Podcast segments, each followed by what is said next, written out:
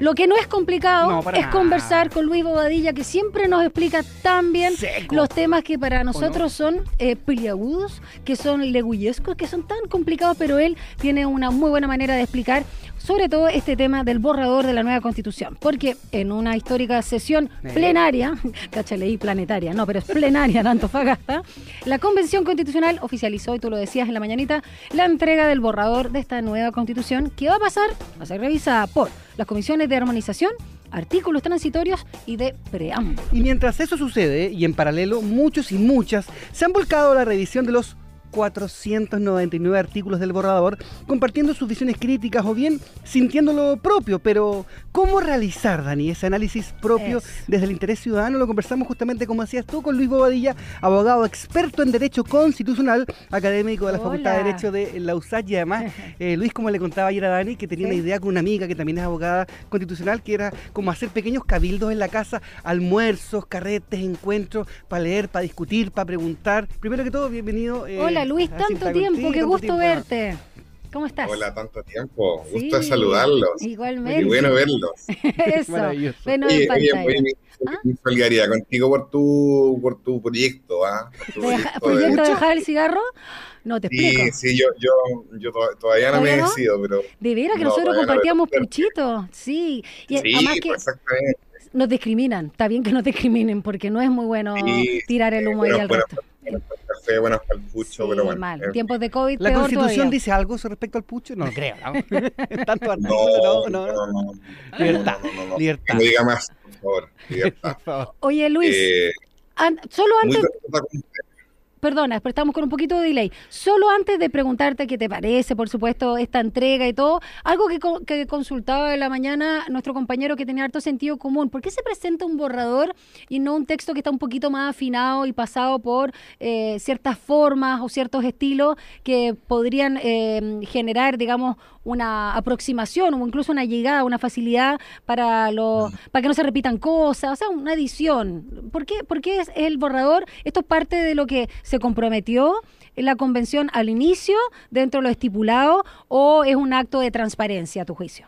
Eh, vamos, a partir mal como siempre, pero bueno. Eh, ¿Por qué? Yo la verdad es que, opino otra cosa. Yo opino que esto es simplemente una...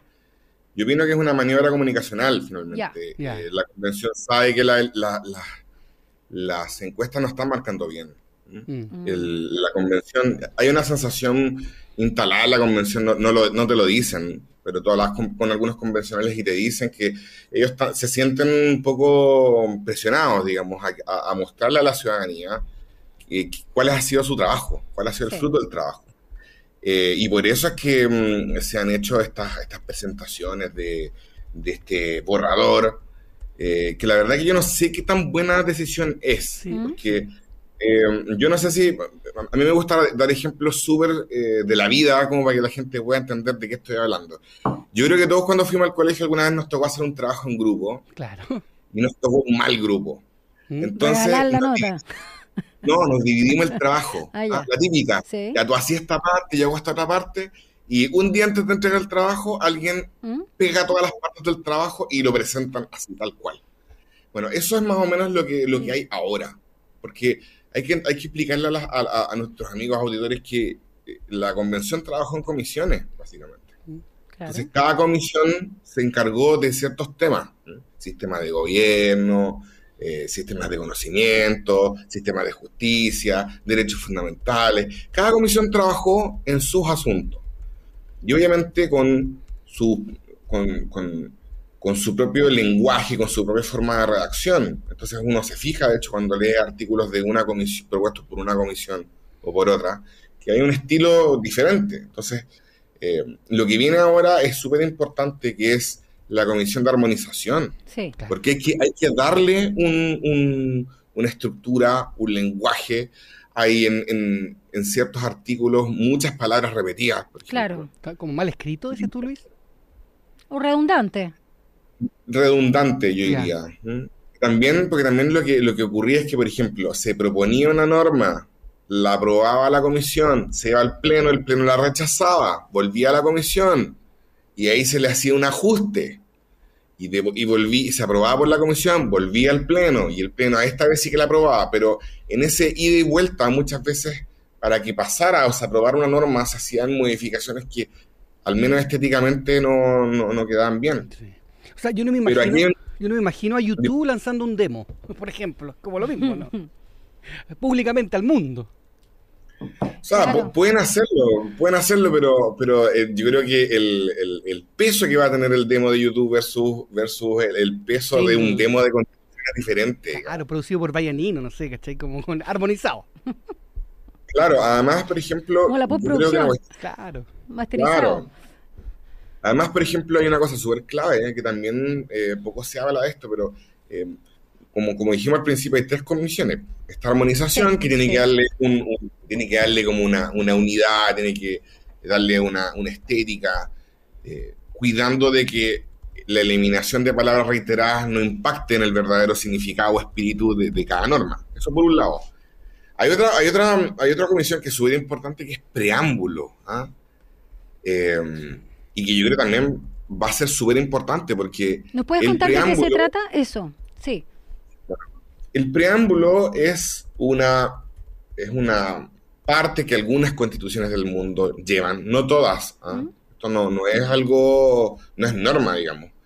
Eh, algunas constituciones han elegido llevar un texto inicial que encierra básicamente las ideas o el, o el espíritu que ha inspirado a quienes han redactado la Carta Fundamental. Entonces, eh, por eso hay que tener mucho cuidado. Redactar un preámbulo es súper, súper complejo. Porque finalmente, eh, muchas veces, incluso el intérprete de la norma en el futuro puede recurrir a ese preámbulo para poder identificar cuál es el verdadero espíritu de una norma al momento de, definir una disputa, por ejemplo. Entonces, el, el, preámbulo básicamente encierra las verdaderas intenciones y el espíritu que tuvieran las personas que se dedicaron a redactar este texto. Y como te digo, es súper importante finalmente, porque eh, un mal preámbulo mm. eh, puede dar pie a, futuros problemas. Los preámbulos muchas veces se, pasan a formar parte de la norma misma, en definitiva. Eh, porque, como yo les decía, en el futuro puede ocurrir que haya alguna disposición de la Constitución que sea muy oscuro o poco claro, y al momento de interpretar esa norma, el intérprete que probablemente va a ser la Corte Constitucional se va a servir de cualquier cosa que eh, pueda dar luz a ese camino. Entonces el preámbulo, por eso es importante. Eh, ya se han filtrado algunas versiones de preámbulo eh, y la verdad es que sí, ya se filtró una por ahí entre los ñoños constitucionales. Claro. Claro, eh, y la verdad es que no me gustó mucho porque estaba redactada como en primera persona. No, no, no. Ah, ojalá que no, no prospere Yo, yo, yo Chile, estoy emocionado por No, claro, claro. No, no, no. Un poco monos. Entonces, claro, exactamente. Entonces, yo creo que, bueno, eh, por eso es importante el trabajo de esa comisión. Y otra comisión que es súper clave es la comisión de normas transitorias. a mucha gente, ¿De qué se trata eso? Eso, porque yo, yo, también creo que le pasa a mucha gente que, bueno, ¿qué es eso? Ya lo mismo, de eso. ¿A quién le importa? Exacto. Además, transitorio. Claro, lo mismo. claro, Uno no entiende nada. ya. Claro, son cosas de técnico. Y la verdad es que, eh, queridos amigos, las normas transitorias son clave. Y de hecho, son tan importantes las normas transitorias que en definitiva eh, marcan eh, una, explican cómo un sistema constitucional nuevo va a entrar en vigencia. Eh, y para aplicarlo más claro, voy a decir que las normas, las disposiciones transitorias tienen dos objetivos. Dos. Uno es explicar cómo una norma, una ley nueva entra a aplicar en un, en un ordenamiento constitucional ya vigente. Por ejemplo, lo que ocurrió con la reforma procesal penal, por ejemplo. La constitución era del 80, pero la norma procesal, el, sistema procesal penal es del año 97. Entonces, habían disposiciones transitorias en la constitución actual que explicaban y detallaban cómo y en qué plazos este nuevo sistema iba a entrar a operar en un sistema constitucional ya funcionando. ¿De acuerdo? Sí. Ese es un objetivo de las disposiciones transitorias. Entonces, ¿cómo una norma nueva entra a operar en un sistema mayor que ya está funcionando? La otra opción de las normas transitorias es explicar cómo entra a operar un sistema constitucional nuevo completo. ¿En qué plazos? ¿En qué plazos van a empezar a operar sus, órganos? Por ejemplo, ya se ha, ya se ha acordado ¿Mm? que el nuevo Congreso o la nueva, el nuevo, digamos, Congreso Plurinacional, etcétera. ¿La Cámara de Regiones? Exacto, ¿cuándo van a empezar a operar? Entonces ya hay un consenso de que por disposición transitoria empiecen a funcionar a contar del 2026. ¿De acuerdo? Ya. Hay, un, hay, digamos, un, cierto consenso. Entonces, eso que yo te acabo de explicar es una disposición transitoria. Porque básicamente, cuando nosotros tenemos la nueva constitución aprobada, por ejemplo, y decimos, bueno, ¿y cuándo empieza a operar este nuevo Congreso? ¿O cuándo empieza a operar esta Corte Suprema con paridad total? ¿O cuándo empieza a operar, cuándo deja de funcionar el, TC y empieza a operar la Corte Constitucional? Entonces, esa tarea la cumplen las disposiciones transitorias, así que no son tan... Eh, sí, no, claro. Claro, no es algo tan poco importante. No, ni anexo, ni claro, que, se pueda dejar de, observar. Eh, Luis Bobadilla, académico de la Facultad de Derecho de la USACH, abogado, eh, experto en Derecho Constitucional, nos acompaña esta mañana acá en Cinta con Nico Corbata para explicarnos un poquito eh, también cómo leer, ¿no? Desde nosotros, ciudadanos, ciudadanas, este borrador de la nueva Constitución, dónde poner el foco y por supuesto él también nos está dando sus impresiones como experto en la materia.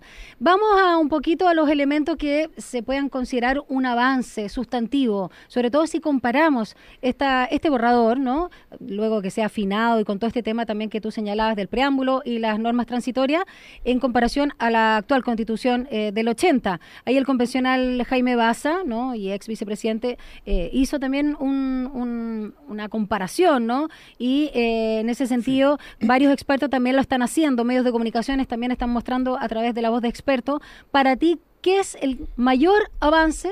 Para algunos es el primer artículo, ¿no? Que eh, el Estado de Chile va a ser eh, un Estado de derecho, ¿no? Socialdemócrata, eh, que se va a hacer cargo, ¿no? De las garantías de los derechos fundamentales de las personas en vez de ser subsidiario.